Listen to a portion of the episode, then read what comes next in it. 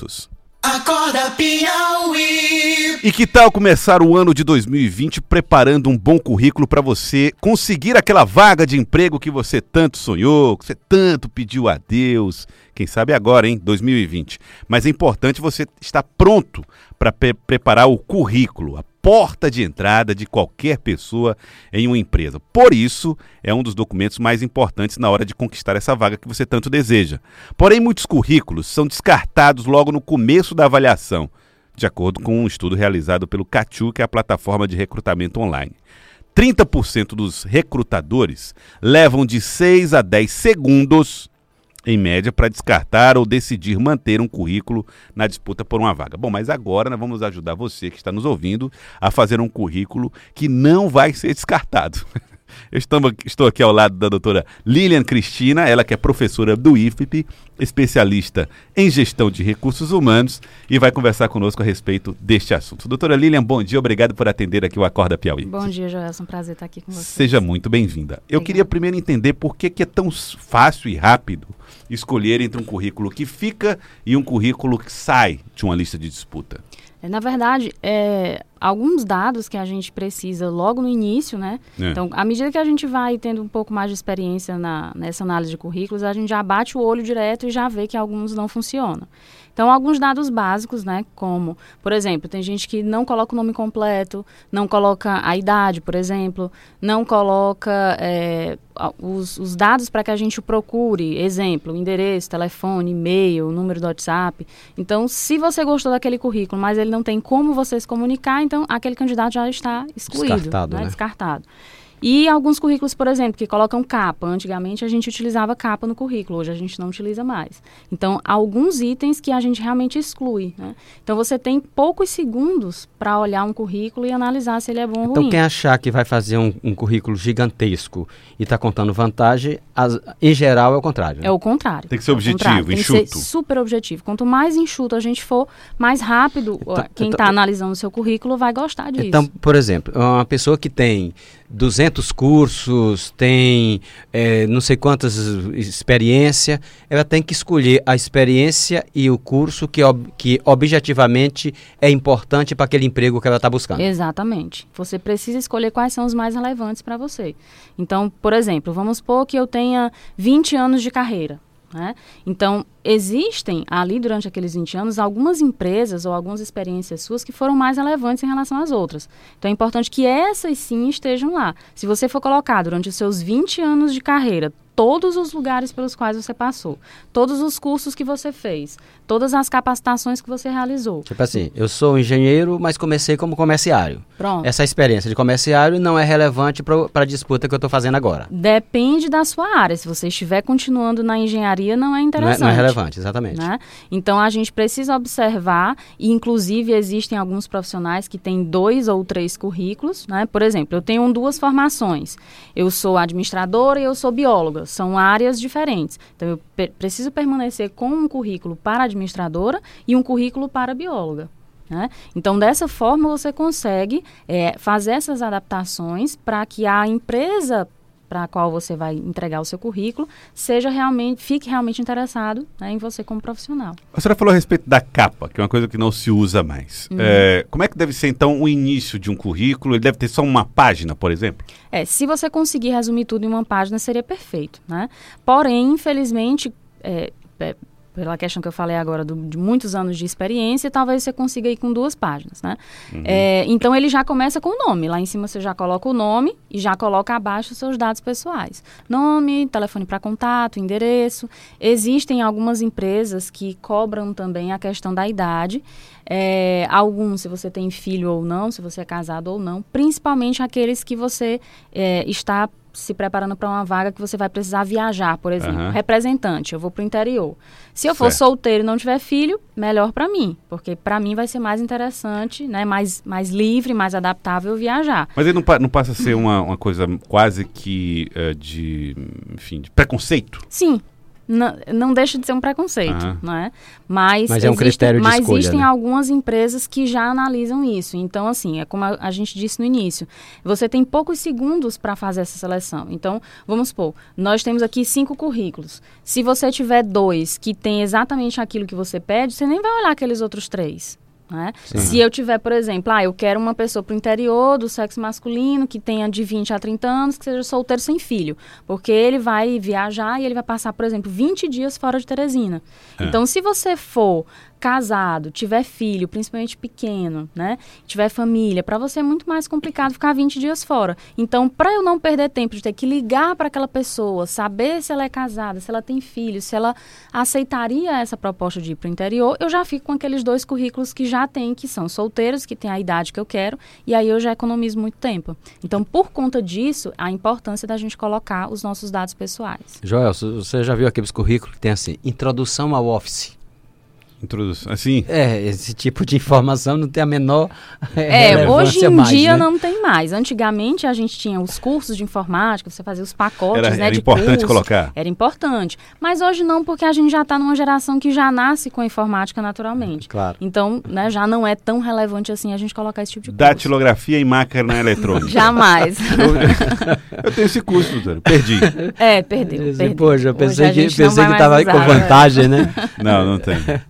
Então não tem mais essa, essa, essa exigência. Aliás, é uma obrigação ter o domínio É, sobre esse tipo é, de tecnologia. Então, é, porque, pra, independente da área que você vai, a questão da informática é fundamental para tudo. né? Tem, tem uma coisa que o selecionador, principalmente quando chega na segunda etapa de refinamento dos candidatos, vai atrás, que são informações que às vezes nem estão no currículo. Uhum, Por exemplo, presença nas redes sociais. uhum.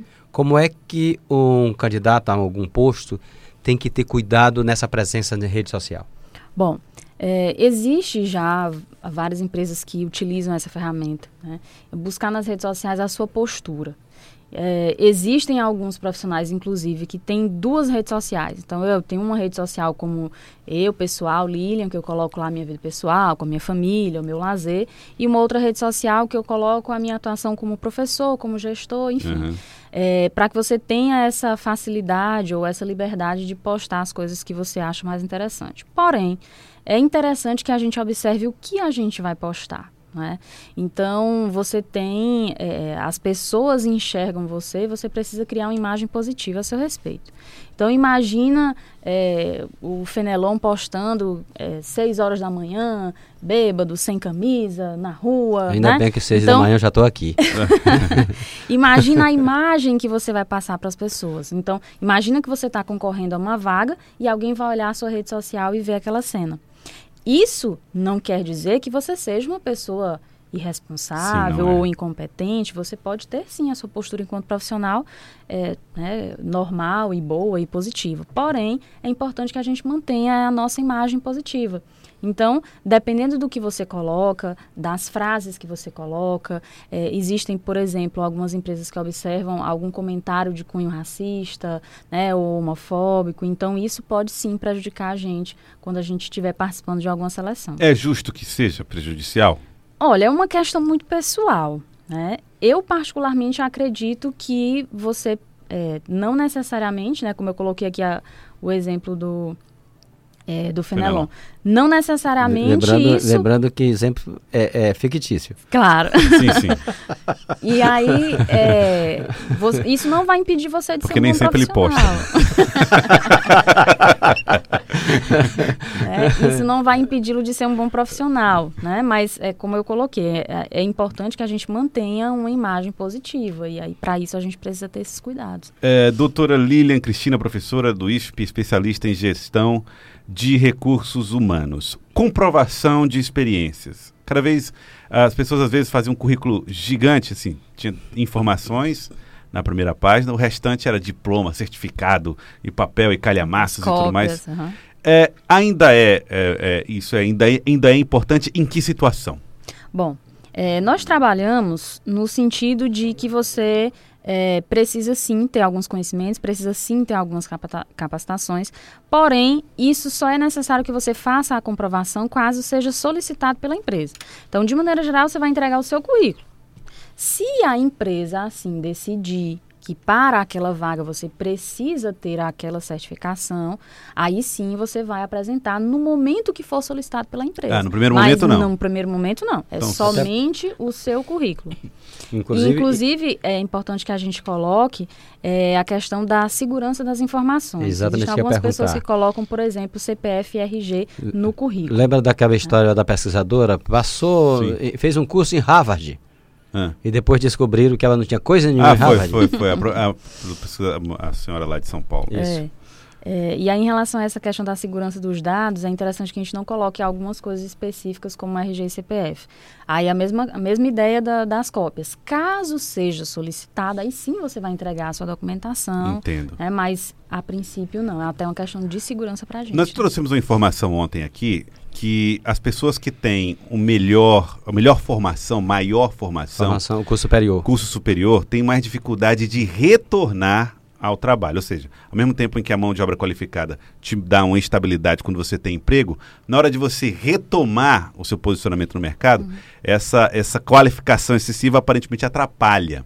Pergunto, vamos dizer que eu, considerando isto, vamos dizer que eu tenha ali, ah, ou que eu tenha a intenção de ser vendedor ah, em uma loja que funciona no centro de Teresina. Da- é, é- é pertinente eu colocar no meu currículo dados como ah, falar dois idiomas, falar ah, então formação, esse tipo de qualidade maior Ass- espanta o Pois é, contratante. assusta, é. É verdade, espanta sim. Por quê? É, vamos imaginar que você tinha um, um emprego anterior e você ganhava lá 3 mil reais. E aí você saiu, está fora do mercado de Aham. trabalho, quer voltar, tem muita qualificação, tem uma formação boa, porém estão te oferecendo um salário mínimo. Então, o empregado, ele imagina, bom, a Lilian ganhava 3 mil, será que ela vai ficar por um salário mínimo porque é muito abaixo do que ela ganhava? Aham. E ah, nós, dentro das empresas, nos preocupamos muito com a questão da rotatividade, que é a entrada e saída de pessoas, a demissão e a admissão. E a gente tenta reduzir ao máximo esse índice, que a gente chama de turnover. É, então, o, o empregado ele já vai pensar, bom, a Lilian vai ficar aqui, mas ela vai ficar pouco tempo, porque ela tinha um emprego de 3 mil, ela tem uma qualificação muito elevada e ela não vai passar muito tempo aqui, porque ela só, como a gente diz vulgarmente, ela vai passar uma chuva aqui.